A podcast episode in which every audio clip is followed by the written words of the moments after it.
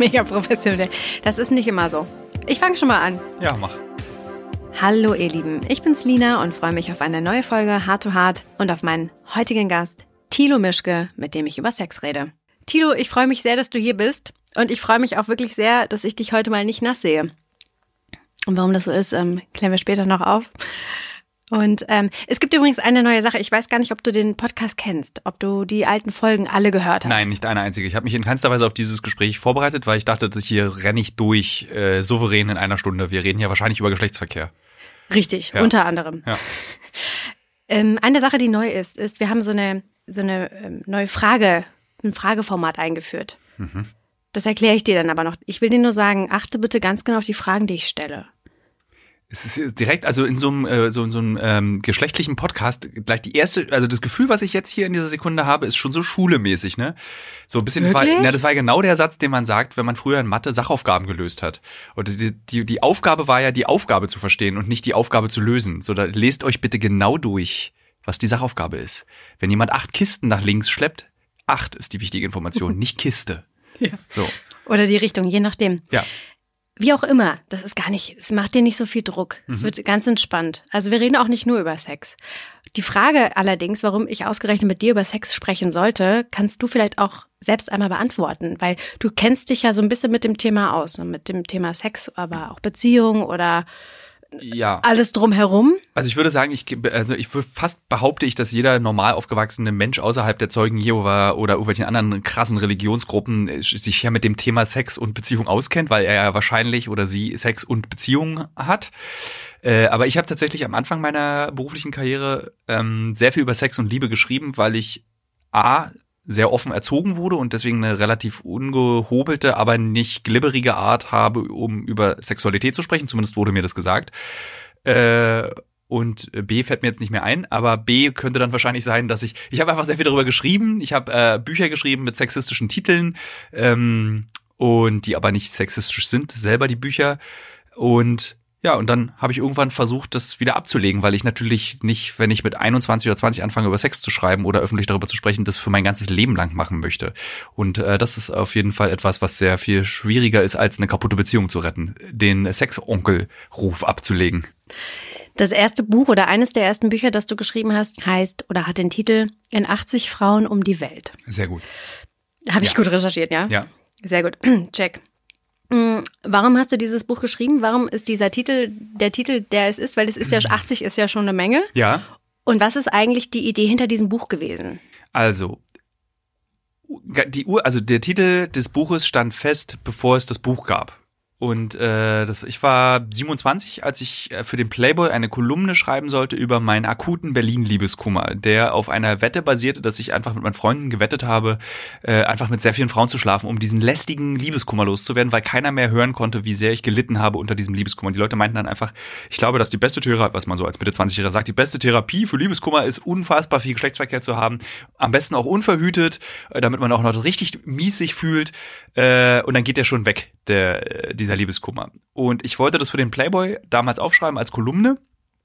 Ähm, ist ja auch ein lustiges Kolumnenthema, jeden Monat einfach eine neue Geschichte aus dem Berliner Nachtleben. Das war noch die Zeit, also vor ungefähr 15, 13 Jahren, als das Berliner Nachtleben noch so einen gewissen Ruf, so einen coolen Ruf hatte.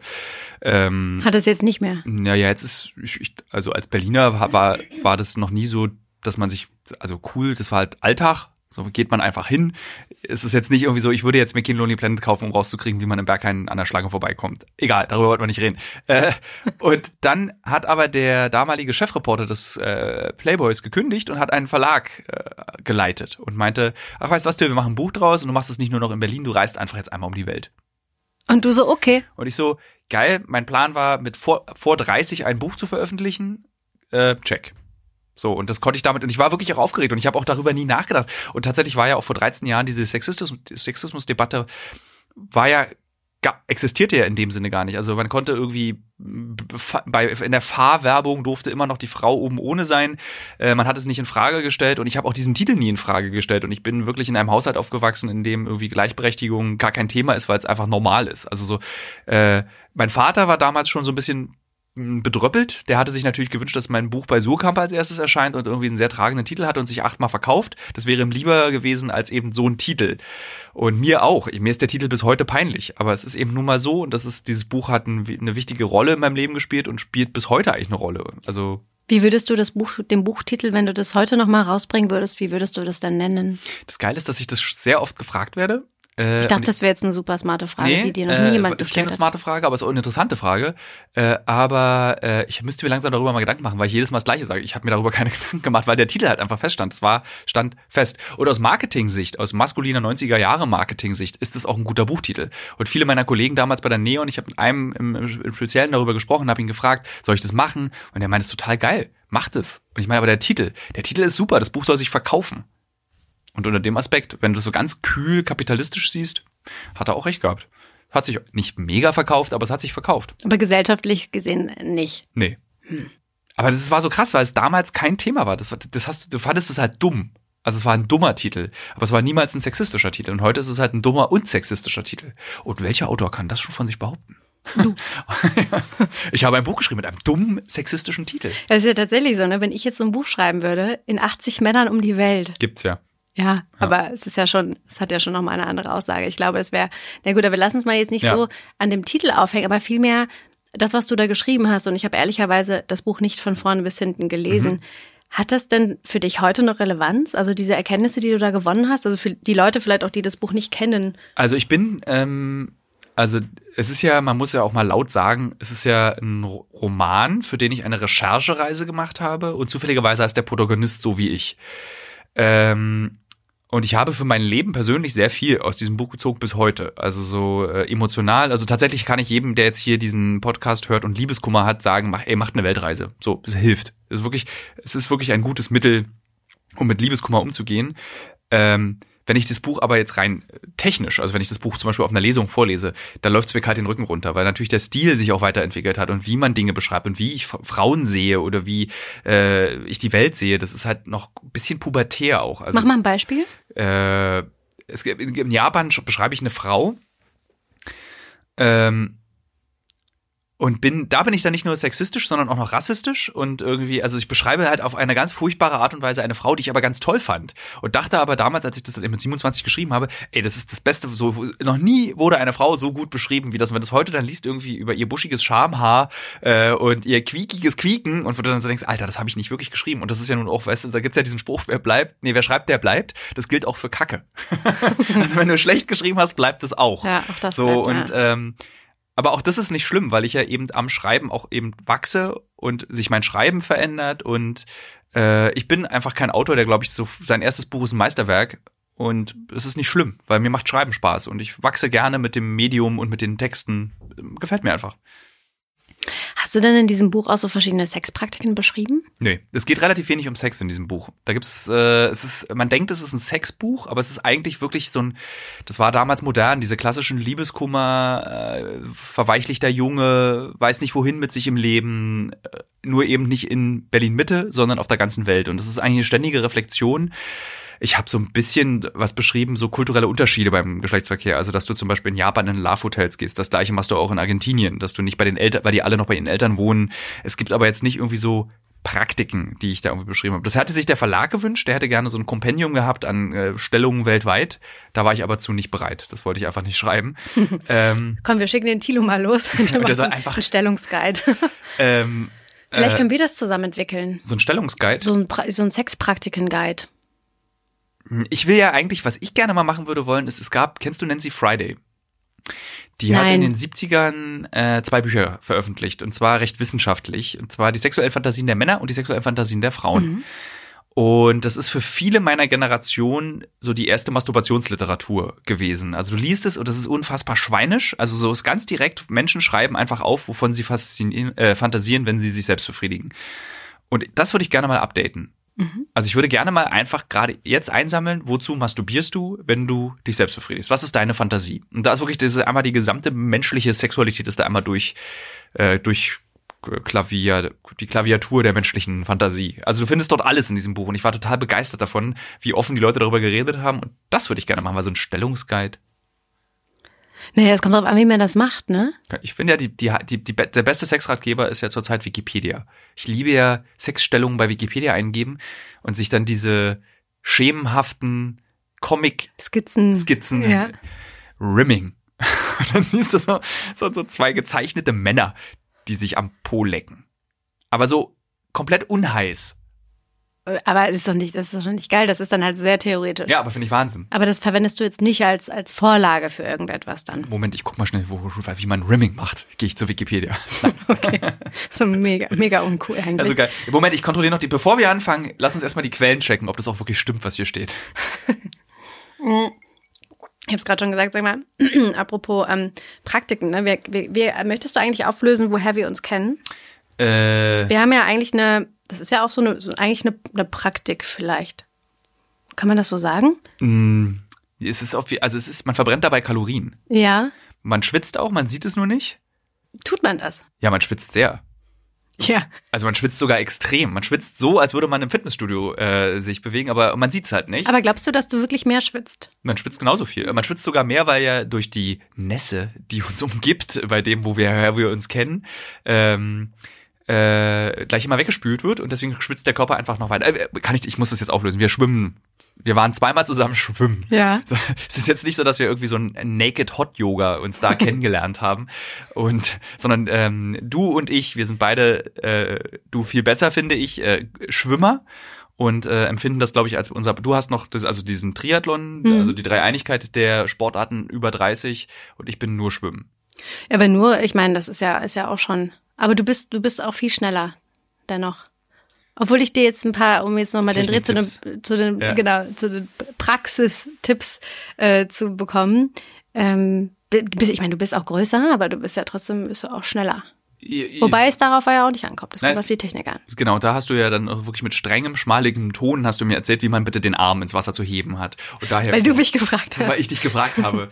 äh, aber ja, daher, also wir kannten uns eigentlich ja, wollen wir mal einen Podcast machen und dann hast du gesagt, oder du hast gesagt, also dann haben wir über Sport geredet, weil du auch eben sehr sportlich bist und dann kamen wir irgendwann mal, komm, lass uns doch einfach mal schwimmen gehen, wenn wir schon den Podcast nicht schaffen. Genau. Und, und dann haben wir es jetzt über das Schwimmen jetzt hier in dieses wirklich professionelle, beneidenswert professionelle Tonstudio geschafft.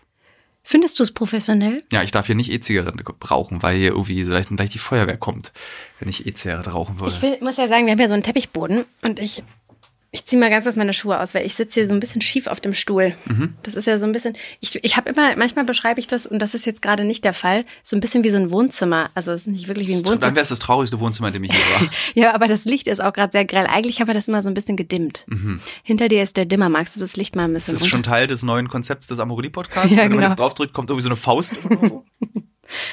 Hier ist aus. Jetzt sitzen wir hier im Dunkeln.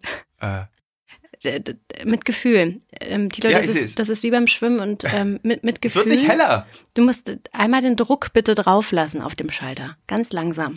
Es guckt bitte hoch. Ich drücke zart mit meinem Daumen auf den Dimmer. Dann drück mal weiter oben. Oh, natürlich unten. Ja, so. Okay. Sehr gut. Dann machen wir weiter. Ja. Gut, also die Frage, woher wir uns jetzt kennengelernt haben, haben wir jetzt geklärt. Ja, im Schwimmbecken. Im Schwimmbecken. Und es war nicht so, dass ich gesagt habe, hey, da ist einer, der hat eine richtig lustige Badekappe, die du allerdings hast. Ja, ist, es ist eine Frauenbadekappe, die ich mir gekauft habe, dass wenn man nämlich im See schwimmt, meinen Kopf sieht. Weil diese Männerbadekappen sehen ja immer so aus, als würde man aus dem Schwimmbecken in den Krieg ziehen wollen, also so schwarz-martialisch. Aber es ist natürlich doof im See. so wie meine. Ja, stimmt wie deine. Und Frauenbadekappen sind immer sehr fröhlich gestaltet und äh, auf jeden Fall besser sichtbar sichtbar auf Seeoberflächen, damit ich nicht in irgendeine Turbine von so einem Ausflugsschiff komme. So, deswegen trage ich diese Badekappe. Sehr gut. Und ähm, genau auf die Frage, ähm, auf die Frage der Frage äh, oder die Antwort auf die Frage, die es nicht in die Sendung geschafft hat, also das, was ich am Anfang noch versucht habe zu erklären, mhm. können wir später noch. Ah, okay.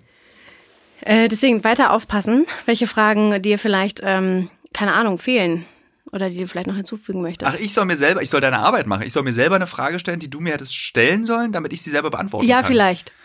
Das ist aber sehr interessant. Da kann man auf jeden Fall auch so, so, ein, ähm, so ein Psychogramm des Gastes. Zum Beispiel, wenn ich mich selber fragen würde, wie, Tilo, findest du dich eigentlich schön? Und dann so, ich bin der schönste Mensch der Welt. Also, so kann man, so, so meinst du das, ne? Dass man sich so selber eine Falle stellt. Ja, genau. Okay. Dann lass uns mal gerne weiter mit dem Thema machen. Ich würde sehr gerne mit dir so ein bisschen über Grenzen und Grenzen, Grenzkontrolle vielleicht oder Kontrollverlust auch sprechen beim Sex. Mhm. Das ist jetzt ein sehr harter Shift, ein sehr harter Einstieg. Ja. Ähm, um aber nochmal so ein bisschen den Bogen zu schlagen zu dem Buch, das du geschrieben hast und auch diverse Dokumentationen, die du ja eigentlich machst. Du hast ja auch so ein Format gehabt, da bist du um die Welt gereist. Ja. ja. Genau, und hast da ja im Prinzip, vielleicht kannst du es auch nochmal kurz selbst erklären, auch in verschiedenen Ländern verschiedene Sexpraktiken. Ja. Also im Prinzip war es untersucht. So, das war das Buch als Fernsehsendung unter fremden Decken hieß die. Man hat so, so ein, auch so einen Kulturblick auf, äh, wie funktioniert Sexualität in Ländern, in denen zum Beispiel es sehr religiös ist oder wie funktioniert es in Ländern, äh, in, de, in einem Land Sexualität, in dem Frauen beschnitten werden. Ähm, und man, man geht da relativ nah ran und das äh, war, das war sehr interessant. Das habe ich sehr gerne gemacht, ähm, weil man einfach so äh, überraschend offen mit den Menschen, also man denkt ja immer, die Welt ist eigentlich verklemmt. Aber ich hatte das Gefühl auf, äh, während der Recherchen zu dieser Sendung, dass alle super offen waren. Also ich war dann zum Beispiel in äh, Israel und habe dort mit ähm, orthodoxen Juden über deren Sexualität gesprochen und war so darauf vorbereitet, das wird ein super anstrengendes Gespräch. Aber das war extrem offen, so mit irgendwie, ja, jetzt habe ich gerade meine Tage, jetzt dürfen wir keinen Sex haben, dafür muss ich im anderen Zimmer liegen. Äh, er ist mein erster Mann und äh, er kann nicht so oft, ich hätte gerne öfter Sex. So, okay, damit habe ich jetzt nicht gerechnet.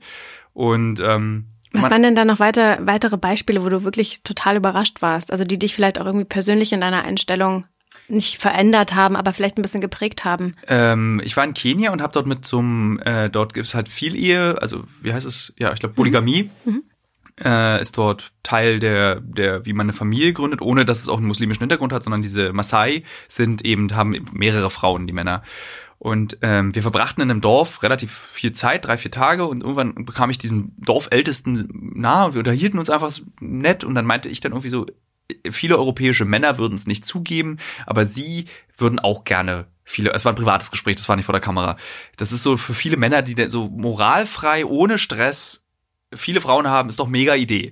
Und dann meinte dann dieser Mann, das ist das Schrecklichste, was es gibt auf der ganzen Welt. Wenn er sich das aussuchen könnte, würde er absolut monogam leben wollen. Er hat überhaupt keinen Bock darauf. Das ist so anstrengend. Irgendwie, man muss ja eben nicht nur für eine Frau sorgen, sondern für fünf Frauen. Die fünf Frauen haben jeweils drei Kinder. Dann musst du dich eben um 15 Kinder kümmern. Das ist so, das hat mich so überrascht, dass eben diese, diese, diese naive männliche Wunschgedanke, man möchte gerne mehr Frauen haben als eine, auf der anderen Seite, dort wo man es leben kann, ersetzt wurde durch diesen auch naiven männlichen, es wäre doch viel schöner, sich nur um eine Frau zu kümmern. Und dafür fand ich das ganz zauberhaft, diese, dieses Gespräch, was wir da beide geführt haben, während ich ein Stück rohes Rind essen musste, weil man ein, weil ein Kind, ähm, also die Maasai-Entsprechung einer Taufe vorgenommen wurde. Und da gab es, musste jeder Mann so ein Stück rohes Rind, was an einem Baum hing, rausschneiden und essen. Ist das dann noch eine Geschichte oder ein ähm, die Erfahrung oder diesen Gedanken, den du dann auch zum Beispiel mit deinen Freunden teilst? Also Nö. vielleicht das ist nochmal ein eigener Podcast, da können wir irgendwie Psychologie heute, der Podcast. Äh, durch die Reisen, die ich mache, durch die vielen Reisen, die ich mache, es redet niemand mit mir über das, was ich tue. Das macht man nur in Podcasts.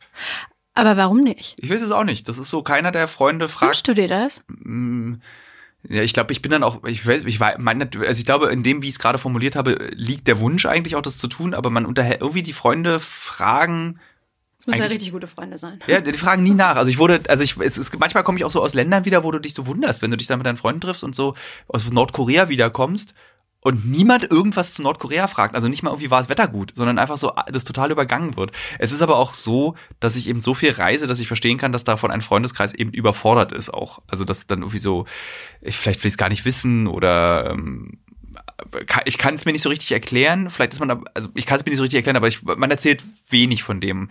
Wahrscheinlich von allem, was ich erlebe, hat beeinflusst meine Persönlichkeit und so, wie ich Dinge sehe und wie ich argumentiere oder wenn ich ein Problem erkenne und versuche, das Problem zu lösen, dann ist es wahrscheinlich das Ergebnis von dem, was ich alles erlebt habe vorher. Aber ich würde es eben nicht sagen, du, ähm, du kannst nicht treu sein. Da hat mir mal ein alter Maasai gesagt, so, so eben nicht, sondern da hat, dann würde wahrscheinlich dann eben das, was der mir erzählt hat, dazu führen. Redest du denn mit deinen Freunden über Sex? Sehr viel, früher. Das hat nachgelassen. Früher, also heute früher. auch nicht mehr. Nee, es ist Redest du mit deinen Freunden? Hast du überhaupt Freunde? äh, ich hatte äh, bis vor kurzem einen sehr äh, engen Freundeskreis, der sich aber aufgelöst hat über die Letz also der hat ist natürlich nicht vor kurzem plötzlich weggegangen, sondern über die Jahre ist dieser Freundeskreis in sich zusammengefallen und auseinandergebrochen und ähm, und mit diesem Freundeskreis habe ich sehr viel Zeit verbracht, habe ich äh, sehr intensiv über Sex gesprochen und äh, sehr offen auch über Gefühle. Es waren, was das betraf, äh, war das eigentlich ein sehr so ein Idealfreundeskreis, also den ich auch viel ausgebeutet habe für eben so Geschichten in der Neon äh, über irgendwie Bromance und äh, äh, für die selbst für die DPA habe ich dann so äh, so 80 Zeiler geschrieben über Männerfreundschaften und tatsächlich für die Zeit auch noch mal, als dieser Freundeskreis schon im Begriff war zu zerbrechen, haben wir so eine Thailandreise gemacht, so, so unsere erste große Abenteuerreise zehn Jahre später noch mal wiederholt mit den mit den Freunden und habe das eben aufgeschrieben, wie sich das anfühlt, wie, wenn man so spürt, da zerbricht irgendwas. Aber jetzt, wenn wir uns sehen, haben wir eher so die Hauptaufgabe, uns nicht richtig an die Gurgel zu springen oder so richtig Kacke zu finden. Wenn wir uns sehen, ist, da ist keine Zeit, um über Geschlechtsverkehr zu reden.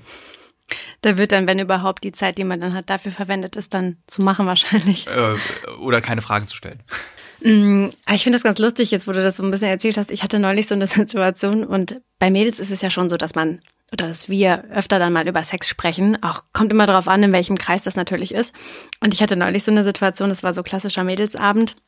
Dann sitzt man so zu Hause und dann hat die eine erzählt, die seit längerer Zeit so ein, ja, ich will nicht sagen Affäre, vielleicht ist es eine Affäre, vielleicht auch schon ein bisschen mehr, keine Ahnung, so undefiniert irgendwie. Und die hat dann erzählt, dass dieser Typ, es ging so um ähm, so um Wünsche tatsächlich und ähm, um nochmal den Bogen zu dem Thema zu bekommen, so um auch Grenzen zu übergehen und die auch festzustecken innerhalb eines Konstruktes, hat sie von einem Wunsch erzählt, der ähm, den dieser Mann oder dieser ja dieser Typ hat. Und zwar hatten die diese Diskussion und er hat gesagt, ja, jetzt haben wir ja schon öfter mal miteinander geschlafen. Und dann hat er so ein super ähm, ich sag mal, gewöhnungsbedürftigen und vielleicht nicht so normalen Wunsch geäußert. Das fand ich sehr spannend. Und zwar hat er gefragt, ähm, ob sie ihm in den Mund pinkeln möchte. Das ist jetzt nicht so ungewöhnlich. Findest du? Also jetzt nicht so, dass ich mir regelmäßig in den Mund pinkeln lassen würde, äh, sondern das ist, wenn du dir die YouPorn-Statistiken anguckst, was Deutsche so gerne sich angucken, äh, da ist auf jeden Fall Urophilie, spielt äh, in der gleichen Liga mit wie äh, My Stepmom äh, hat mich verführt. Das heißt, okay, weil ich fand das schon also da hat ja jeder auch irgendwie ja, andere, einen anderen mein, Zugang, ne? Ich, so. ich fand es noch nicht so, also wenn er jetzt gesagt hätte, irgendwie, ich möchte gerne, dass du mir irgendwie auf den, auf den Bauch kackst, das fände ich dann, das ist, also so. Äh, Echt, aber das ist ja interessant. Also wo wäre denn für dich zum Beispiel die Grenze bei sowas? Äh, also was meine eigene persönliche Sexualität betrifft oder generell was, wenn ich über Sexualität, also wenn ich über Sexualität nachdenke. Generell auch bei Freunden, wenn die mit so einer Sache kommen. Also was, also was willst du denn da wissen? Okay, das haben wir gar schon nicht. geklärt, weil du hast ja keinen Freund. Also, also wenn meine Freunde irgendwie so, als ich diese Sexbücher geschrieben habe, also ich habe ja auch so einen richtigen Ratgeber geschrieben, wie ein Team heißt der, äh, auch schon lange her. Und das führte dazu, dass plötzlich ganz viele Arbeitskollegen mir so Sexprobleme erzählt haben. Und auch von denen, also auch von Leuten, von denen ich es einfach nicht wissen wollte. Und da waren zum Beispiel auch mehrere dabei, dass meine Freundin möchte gerne angepinkelt werden oder ich würde würde gerne meine Freundin anpickeln, wie stelle ich das richtig an?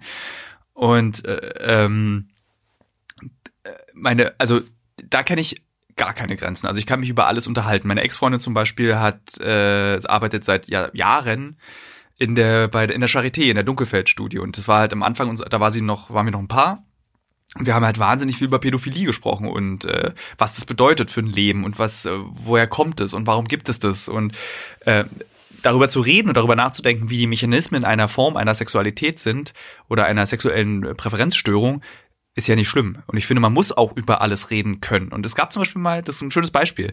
Es gab mit meinem besten Freund, haben wir mal darüber geredet, was wäre, wenn unsere Freundin auf Code steht. Also wenn wir dann so eine Freundin haben, die gerne das möchte. Und dann haben wir beide kurz nachgedacht, es war bei einer, bei einer Wanderung und haben beide gesagt, naja, wenn sie es will, dann würde ich es halt machen. So. Für sie. Für sie. Weil es ist so, es tut keinem weh, es ist unfassbar ekelhaft. aber wenn sie, aber weil sonst verlässt sie dich. Also die Bedingung war, du liebst sie. Du, du bist sozusagen davon überzeugt, dass es die größte Liebe, die du je in deinem Leben haben wirst. Du willst bis ans Ende deiner Tage mit dieser Person zusammen sein. Das ist die Bedingung. Ist jetzt nicht irgendwie jemand, den man im Club kennengelernt hat für 20 Minuten. da, ist, da, da kann man dann auch schon mal Nein sagen. Ähm, und da waren wir uns dann beide halt einig, so für die Liebe würde man das machen, weil sonst würde die Person wahrscheinlich dann ihre, ihre Lust, eine Wurst auf dem Bauch zu haben, woanders befriedigen. So, und das ist halt so, da sind wir, kannst Nein, der, der, geneigte Hörer kann schon mal raushören, das ist dann für mich auch so ein Grenzbereich. Ja. Wurst. Aber das ist die Frage, ne? Also, wenn du das wirklich für die, für die Beziehung machst, du übergehst ja dann eigentlich, auch wenn es jetzt nicht dein eigener Wunsch ist, dann ja. trotzdem vielleicht auch dann deine eigene persönliche Grenze. Ach, vielleicht für die Beziehung. Vielleicht wird man dann auch Wurstfan. Also ich meine so, ich meine, wie viel, wie, wie hoch ist der Anteil ähm, partnerschaftlicher Sexualität? Wie viel Erregung zieht der andere aus der Erregung des anderen? Also so äh, irgendwie so, ich meine, so oh, das oft, ist auch spannend. So oft sagen Frauen, ich finde Blowjobs total unheiß, aber es macht mich an, dass mein Mann oder mein Freund oder meine Freundin so erregt davon ist. So. Das kann ja irgendwie funktionieren immer noch beim Thema Wurst. Ich kann es mir nicht vorstellen, dass ich irgendwie mich irgendwann daran gewöhnen würde in dieser Partnerschaft und eine gewisse Form von Erregung dabei empfinden würde. Aber vielleicht macht es mich im Nachhinein, boah, ich habe in meinem Kopf, während ich rede, passiert es gerade und denke, stell's mir gerade vor. Äh, aber vielleicht macht mich das glücklich. Irgendwie meine, vielleicht ist es der Moment, wo deine die Liebe dann eben sagt, ich bin endlich angekommen in meiner Partnerschaft, ich muss meine Lüste nicht mehr verstecken. Ich kann sie offen formulieren. Das ist ein guter Gedanke. Ich überlege gerade, du bist ja auch schon länger in deiner jetzigen Beziehung. Ja. Und ich glaube, viele kennen das ja auch. Ich war auch lange in einer Beziehung, über fünf Jahre war meine längste Beziehung. Und irgendwann kommt man an so einen Punkt, wo man natürlich merkt, so, ah, gut, irgendwie ist jetzt, irgendwas verändert sich auch, was die Sexualität betrifft. Das heißt, sowas zum Beispiel anzusprechen, also vielleicht einen vermeintlichen Grenzübergang zu wagen, kann auch die Beziehung neu befeuern ich glaube, äh, also das ist äh, No Shit Sherlock, sagt man, glaube ich, an so einer Stelle, weil das ist ja auch, glaube ich, in jeder Frauenzeitschrift irgendwie, ist ja genau dieses so, reden Sie über Ihre Wünsche. Vor, ja, aber das wird ja. immer so flapsig gesagt. Ne? Die Frage ist ja wirklich, weil oftmals ist es so, da ist man ja auch in Mustern. Also zum ja. Beispiel, wenn du, du hast gerade das Beispiel gesagt, Oralverkehr, Angenommen, du bist irgendwie lange in einer Beziehung. Es gibt ja auch ganz viele, die einfach sagen, hey, also seit Jahren macht er das immer auf dieselbe Art und Weise und irgendwie traue ich mich mittlerweile nicht mehr. Also ich bin jetzt gerade an so einem Punkt, obwohl wir so lange zusammen mhm. sind, mhm. mich nicht mehr zu trauen, zu sagen oder ja, kritisieren, dass ich die Art und Weise, wie er das macht, nicht gut finde. Ja, aber das ist dann selber schuld. Ganz genau, ja. aber das ist trotzdem so die Frage. Also was würdest du da sagen? Trotzdem machen und appellieren, dass man einfach seine eigenen Grenzen und, Na, und Wünsche. Also man muss das ja. Also Probleme in der Sexualität müssen angesprochen werden. Man kann ja nichts verlieren. Also es ist ja auch nicht so, dass wenn man, nehmen wir mal an, wir sind in einer 15-jährigen Beziehung und die Frau sagt, irgendwie, du leckst mich seit 15 Jahren gleich. Dann sagt doch der Mann nicht als ersten Satz, ich verlasse dich. Also was soll passieren, wenn man es sagt? So. Meistens kommt danach in ungehobelten äh, Beziehungen kommt dann so ein Satz wie, aber du, äh, das ist dann nicht so richtig, äh, da muss man darauf vorbereitet sein, dass wenn man etwas ändern möchte, der andere erstmal auch sagt, was geändert werden muss. Aber ich glaube, Ansprechen von Problemen ist äh, eine Grundlage einer guten, gut funktionierenden Beziehung. Aber was ist denn, wenn du dann zum Beispiel eine Grenze ansprichst, wie zum Beispiel mit der Wurst? Und das ist, oder sagen wir offene Beziehung. Das ist ja, ja, auch etwas, was wir auch schon mal in der Sendung besprochen haben, was für viele, wenn es erstmal auf dem Tisch liegt, dann da liegt und gewisse Dinge kannst du nicht so einfach zurücknehmen. Und was ist, wenn das dann für den Partner so ein Wunsch ist, wo man sagt so, ey, das ist untragbar, das, das kann ich nicht vereinbaren. Ich weiß aber jetzt, dass der Partner diesen Wunsch hat. Also, wie geht man damit um, wenn du jetzt sagst, nee, also Wurst, no go? Mhm. Also, dann ist es so, da muss man das akzeptieren, weil das ist eben die Entscheidung des anderen. Aber zum Beispiel beim Thema offene Beziehung ist es ja so, du kannst mir nicht, also wir sind hier alle nicht mehr 16, wo man in der Schule, oder vielleicht sind ein paar Hörer auch 16, also man in der Schule denkt man, ich bin mit meinem ersten Freund, den ich geküsst habe und danach sofort mit ihm zusammengekommen bin, für immer zusammen. So, das ist so eine Wahrheit, so eine, so eine ich nenne es Oberstufenwahrheit, nennen wir es jetzt einfach mal so. Äh, und wir sind jetzt alle, die, die, also ich kann mir nicht vorstellen, dass man mit Mitte 30 zum Beispiel in Partnerschaften noch denkt, dass der andere niemals darüber nachgedacht hat, mit einer anderen Person zu schlafen. Und es wäre auch töricht, davon auszugehen, dass man, dass der andere Partner noch nie darüber nachgedacht hat. Und wenn es irgendwie jetzt fällt mir niemand ein, Brett Pitt ist. Mesut Özil. Wenn die Freundin damit fantasiert, mit Mesut Özil zu schlafen. Also auch wenn es unerreichbar ist. Aber es kann auch sein, der Kollege an der Kaffeemaschine. So. Und das ist in keinster Weise schlimm. Und im Prinzip führen wir alle bereits eine offene Beziehung. Und zwar geistig. Weil niemand verbietet sich solche Gedanken. So. Und ich glaube auch, es ist super gewöhnlich beim Geschlechtsverkehr mit dem Partner an jemand anderen zu denken dabei. Ist voll okay. So. Und damit ist der erste Schritt schon getan. Und deswegen muss man es gar nicht auf den Tisch legen, weil jeder vernünftige Mensch sollte wissen, die meisten denken ja sowieso darüber nach oder wünschen sich, ach, wäre das doch cool, eine offene Beziehung wenigstens mal auszuprobieren oder wenigstens mal das Regelwerk zu diskutieren. So, und Glaubst das, du wirklich, dass das alle, dass das. Ich kann mir vorstellen, dass viele darüber nachdenken. Also ich kann mir auch vorstellen, dass viele dann denken so, äh, irgendwie, also deswegen gibt's ja Affären und Prostitution und irgendwie, äh, jetzt gerade irgendwie habe ich im, im, im Fokus war irgendein Artikel darüber, dass Frauen genauso oft betrügen äh, wie Männer, wo ich dann auch so dachte, Alter, natürlich. Ja, klar. So, und äh, der Betrug, das Wort ist schlimm, mhm. Betrug, und das Hintergehen ist schlimm. Und aber ich Möchtest glaube, du auch eigentlich noch Wasser haben? Ich habe äh, hier die Clubmate und versuche die ganze Zeit das nicht zu tun, was wovor du mich gewarnt hast, nämlich vorsichtig aufzustoßen. ähm, jeweils dieses äh, das ein, etwas Fremdes zu begehren, das vermeiden wir die ganze Zeit, aber es ist halt auch schmerzhaft und letztendlich, ähm, ich habe den Faden verloren jetzt durch das die Zwischenfrage. Äh, ja, Wurst. Faden verloren. Ich auch. Ähm, ja, also ich habe, glaube ich, meinen Punkt getroffen. Also wir haben vor, nee, ich habe vorher gefragt, wie es ist, wenn man ähm, Grenzen oder ja Wünsche anspricht und da Ach die so, Grenze ja. übersch überschreitet, was das dann mit der Beziehung ausmacht. Und dann hast du angefangen, dass keiner, ähm, dass sie, also dass sie alle ja schon mal darüber nachgedacht haben, irgendwie Nee, fremd Nicht alle, aber ich würde sagen, Oder die- viele, viele haben das im Kopf, über die offene fantasieren. Beziehung, genau. Ja. Dass die meisten das schon mal. Mh, Sie nennen es nur nicht für offene Beziehung. Also eben, wenn du während du mit jemandem schläfst, an jemand anderen denkst, ist es ja im Prinzip eine halb offene Beziehung in deinem Kopf. Du hast, du fantasierst gerade, dass dieser Penis oder diese Vagina äh, etwas anderes, einer anderen Person gehört. Was glaubst du, steckt denn noch mehr dahinter, außer dann die Angst, dass man ja so denkt, und das ist ja so, das ist ja offensichtlich, ja? Ja. Oh Gott, jetzt denkt die oder der an irgendwen anders. Oder vielleicht ist es auch so, ähm, dass, dass man eben sich wünscht, dass man irgendwie Sex mit einem anderen hat und der Partner zuguckt. Kann ja auch sein. Ja. Äh, Was glaubst du, worin liegt denn dann die Angst? Also, dass man dann tatsächlich den Partner verliert? Oder? Verletzen. Also weil man ja dann immer von sich selbst ausgeht, weil wenn der Partner zu dir sagen würde, du, ich denke im Übrigen gerade an eine andere oder an einen anderen, dann würdest du ja verletzt sein. Und das ist das, dieser Mechanismus schützt dich davor, deine Wünsche zu äußern gegenüber deinem Partner, weil du denkst, okay, mir würde es wehtun, wenn er mir sagt, ich blase im Übrigen seit 15 Jahren katastrophal. So. Äh, aber das ist so ein, ist einfach Kacke. Und ich glaube, dass irgendwie sehr viele partnerschaftliche Probleme im Rahmen der Sexualität gelöst sein könnten, wenn wir einfach wirklich mehr Klartext reden würden. Glaubst du auch, dass man weniger Affären hätte? Also nicht Nö, Mann, aber Das, glaube ich nicht. Das heißt, glaube, das wird es auch immer geben. Das wird es immer geben, weil das ist ja auch die Motive einer Affäre sind ja so Divers. viel, so vielseitig, Mhm. so, äh, dass das nicht nur was mit Sexualität zu tun hat. Mhm. Okay. Und ich glaube auch, das sozusagen die Affäre ist, glaube ich, auch irgendwie auf so eine gewisse Art so eine Tatsache des Lebens. Also so, wenn ich durch die Literatur gucke, wenn ich irgendwie äh, Artikel darüber lese, also ich meine, der Stern macht auch alle drei, gefühlt alle, alle 18 Ausgaben einen Affärentitel und das nicht ohne Grund. So, die Frage ist dann halt, was ist eine Affäre, wie definiert man das richtig? Sex sells. Ja, das sowieso. Und vorne natürlich auf dem Cover dann so eine mit dem Rücken, Rücken zum Leser stehende Frau, die so lassiv mit ihren Lippen schürzt. Ja. Hast du auch schon mal so eine, so eine Cover-Story geschrieben? eigentlich? Ja. Ich hab Was war mal, das für eine? Ich habe mich bei Amazon mal eingeschmuggelt und habe da eine Woche gearbeitet und habe das aufgeschrieben, wie das ist, bei Amazon zu arbeiten im Weihnachtsgeschäft.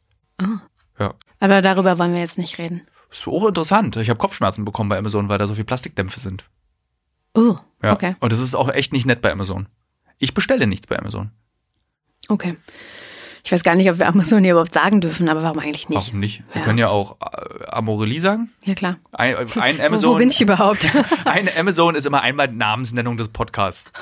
ich nehme mit, mh, ansprechen, Ja. was man, was man möchte. ich will gar nicht so altklug klingen. Ich will Nee. auch gar nicht so komisch, so Mansplaining-mäßig, mach das mal so, sondern ich habe immer, ich bin nur immer überrascht, dass es immer und immer wieder das gleiche Problem ist, was aufkommt. Und das ist noch echt das einer der unkompliziertesten Probleme in einer Partnerschaft.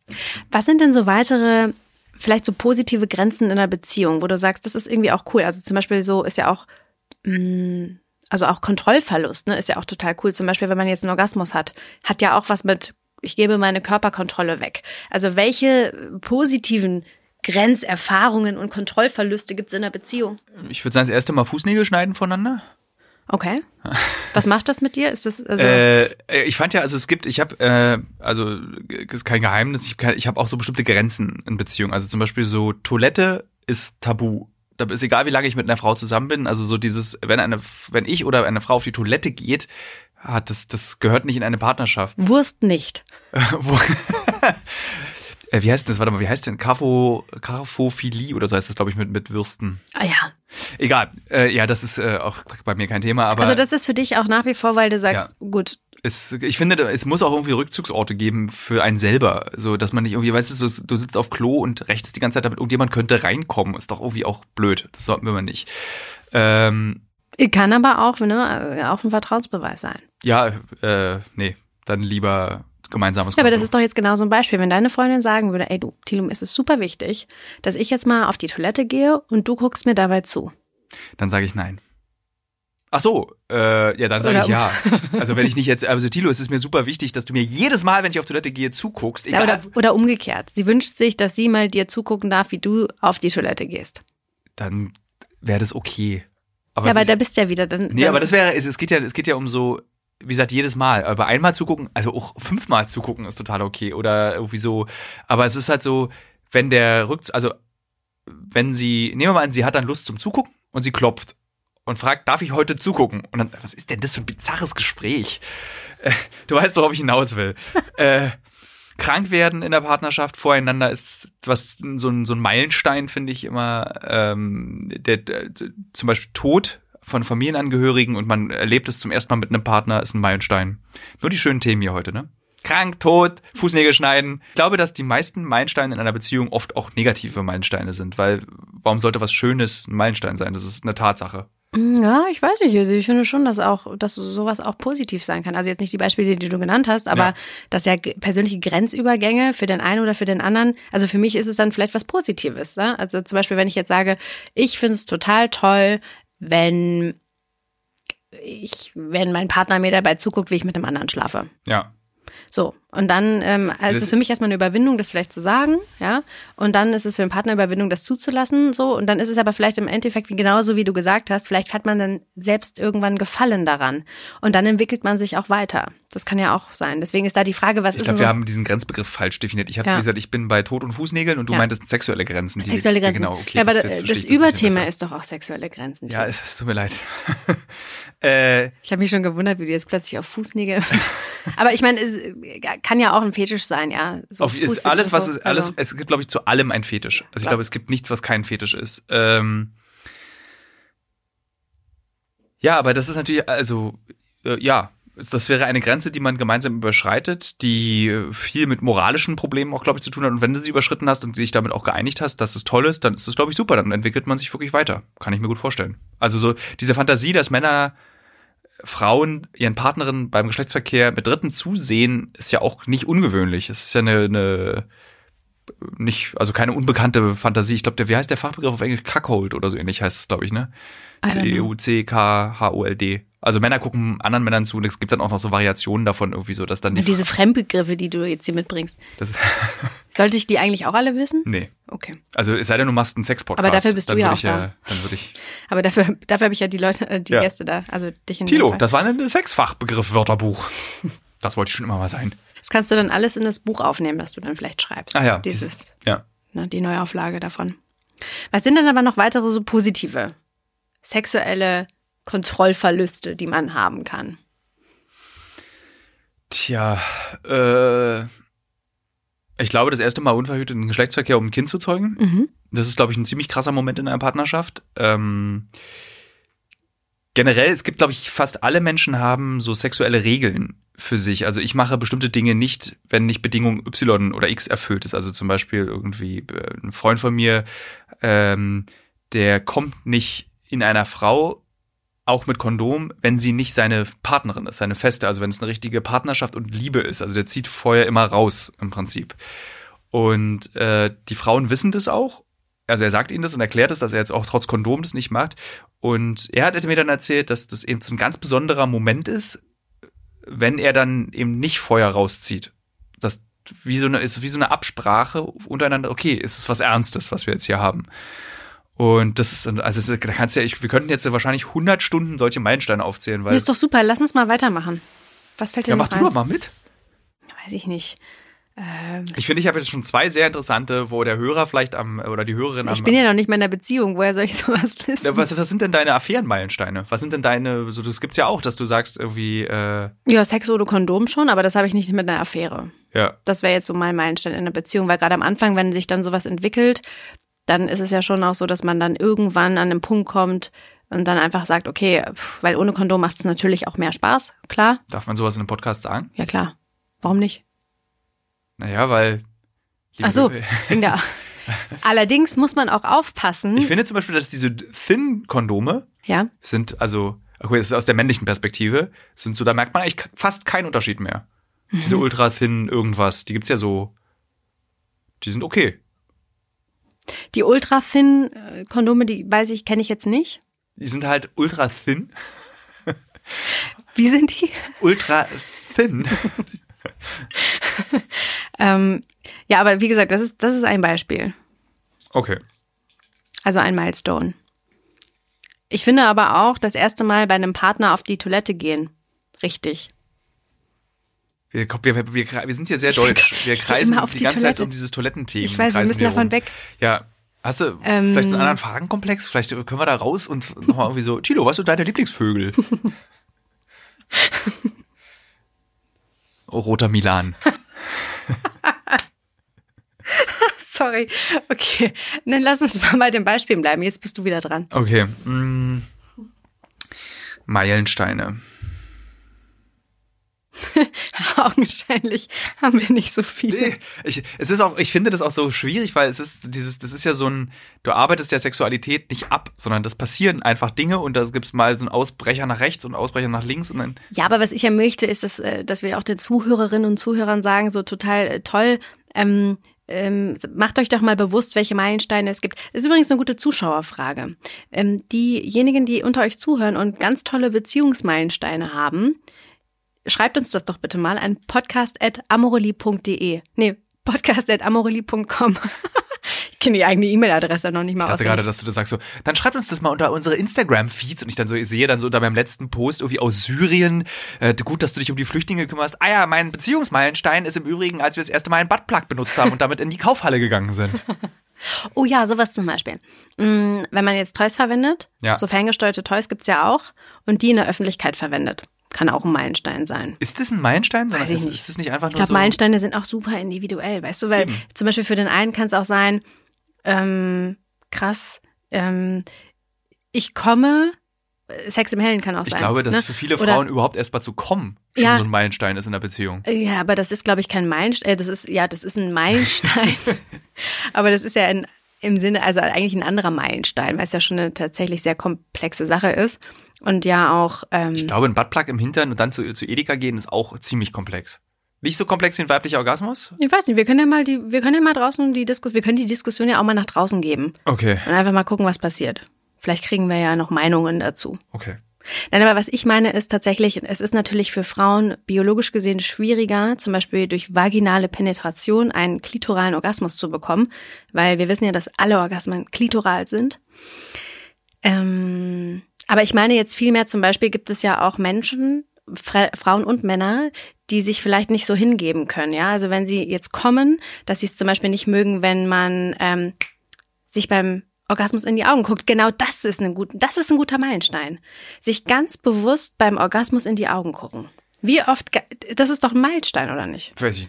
Doch, finde ich schon. Also ich, das für mich klingt das jetzt auch gerade wie so, so 111 Tipps für einen heißen Sexsommer. nee, das, so sollte es eigentlich. mal nein, so Partner sollte es aber nicht. Nein, aber so sollte es ja. Ich, ich möchte ja eigentlich Ja. mehr über, über Kontrolle und Grenzverluste sprechen und ähm, eigentlich auch positive Momente raussuchen. Deswegen ist mir dieser Gedanke gerade ich, gekommen. da bin ich dann, glaube ich, so einfach so auch als Mensch so zu unkonstruiert. Also ich habe dann, dann habe ich keine Meilensteine. Dann passieren Dinge und dann ist es jetzt hier im Gespräch beim Podcast mit dir, ist es ein Meilenstein, aber in meiner eigenen Wirklichkeit, in meinem Leben ist es kein Meilenstein. Also so, wenn dann irgendwie der erste Pups passiert beim Sex oder so, dann äh, ist es jetzt hier an dem Tisch ein Meilenstein, aber außerhalb dieses Raums ist es eher so Daily Business. Kann passieren. Nee, nicht Daily Business, sondern es kann halt passieren und es ist halt irgendwie ein auch einfach die Tatsache einer Beziehung, dass sowas eben passieren kann. Aber ich würde innerhalb einer Beziehung dann wirklich nicht von Meilenstein reden, sondern einfach von aber du hast den. Begriff, du hast den Begriff auf den Tisch gelegt. Nee, jetzt hier auf äh, ich? Ja. Gib mir mal hier keine Schuld an so einem doofen Begriff. Dann nehme ich den wieder zurück. Alle, liebe Hörer, liebe Hörerinnen, alles, was Sie gerade gehört haben, war Quatsch. Bis hier. Wir fangen nochmal bei Null an. Gut. Apropos bei Null anfangen. Die Zeit ist schon vorangeschritten. Huch. Jetzt ist so die Frage, weil ähm, Das, halt- damit habe ich jetzt gar nicht gerechnet. ich auch nicht. Ähm, und jetzt kommen wir nochmal zum, zum Anfang zurück. Ich habe Ja. ja. schon so ein bisschen gesagt, wir haben jetzt gerade sehr viel über, boah, lass uns mal ganz kurz nochmal über Wurst. Was waren jetzt so die Top-Begriffe? Wurst, Fußnagel? Meilenstein, Fußnagel, ähm, ja, definitiv Toilette, ähm, Meilenstein, habe ich schon Meilenstein ja, gesagt? aber das haben wir so oft gesagt, das kannst du Meilenstein? gerne zweimal in der Liste aufzählen. Und Meilenstein, hast, ähm, nimm mal noch Meilenstein mit in die Liste. Also dreimal Meilenstein, einmal Wurst. Das ist äh, die Highlights dieses Podcasts. Sehr gut. Und sag mal, welche Frage, und jetzt wird's ein bisschen, also nicht, nicht kompliziert, ich bin mir sicher, du kannst es lösen. Welche Frage findest du, hat in dieser Diskussion, in dieser Episode gefehlt? Nur die Frage stellen. Nur die Frage stellen. Ob Beziehungswünsche innerhalb, also ob sexuelle Wünsche innerhalb einer Partnerschaft, die man sich nicht traut zu formulieren, unterschiedlich sind bei Männern und Frauen. Gut. Diese Frage lassen wir mal so stehen und werden die bei Instagram auflösen. Wie war die Frage nochmal? Achso, doch jetzt weiß ich äh, Ja, dass äh, Männer, also ob Männerwünsche anders sind als Frauenwünsche, die man sich nicht traut zu formulieren. Ganz genau. Und das nehmen wir jetzt mal so mit Mhm. und werden das jetzt in einer kleinen Story, die wir jetzt noch machen. Das hast du mir nicht erzählt. Ich habe mir nicht die Haare gemacht. Ich habe eine Sporthose an und meinen Schluffi-Pullover. Sieht wunderbar aus. Ja, aber ich kann mein, ich habe mein nasses Schwimmzeug dabei. Was soll ich jetzt Ich sagen? ziehe mein nasses Schwimmzeug einfach an. Zieh doch einfach deine Badekappe und die Badehose an. Ja, machen wir okay, das so. Perfekt, dann machen wir das so. Ähm, das heißt, ähm, alle, die interessiert sind, daran die Auflösung auf diese Frage oder die Antwort auf diese Frage zu bekommen, können Thilo dann in einer Story mit Badekappe und Badehose Nein, nein, nein, sehen. das war ein Witz. Nein, ach so, okay. Nein, ich ziehe ich ziehe keine Badekappe. Okay, ja, gut. ähm, ja, an dieser Stelle ähm, möchtest du sonst noch etwas sagen? Zauberhaftes Format, dieser Podcast. Es war mir eine große Freude, hier zu sein und über, ich habe tatsächlich, glaube ich, noch nie so offen und so öffentlich, nee, nicht so offen nicht, aber nicht so öffentlich über solche delikaten Gesprächsthemen gesprochen. Es war wirklich äh, schön. Vielen Dank. Hättest du das gedacht? Ich hatte keine äh, vor. Ich dachte, das, also ich dachte ursprünglich, das wird so ein, ähm, so ein Werbe, dass durch hier so Produkte kriege ich von Amorelie auf den Tisch gelegt. Da muss ich, nein, natürlich nicht. Äh, ich hatte keine Vorstellung, wie das wird. Ich dachte, wir unterhalten uns äh, und das haben wir getan und es hat sehr viel Spaß gemacht. Ganz vielen Dank. Dann hoffe ich, ich würde mich sehr freuen, wenn du vielleicht nochmal irgendwann wiederkommst. Bestimmt. Es gibt ja bestimmt einen Anlass. Ja. Sex findet ja immer statt. Sex findet immer statt. In diesem Sinne, ganz vielen Dank nochmal und ich wünsche dir erstmal einen wundervollen Tag. Und dann sehen wir uns bald im Becken wieder. Bis dann. Tschüss.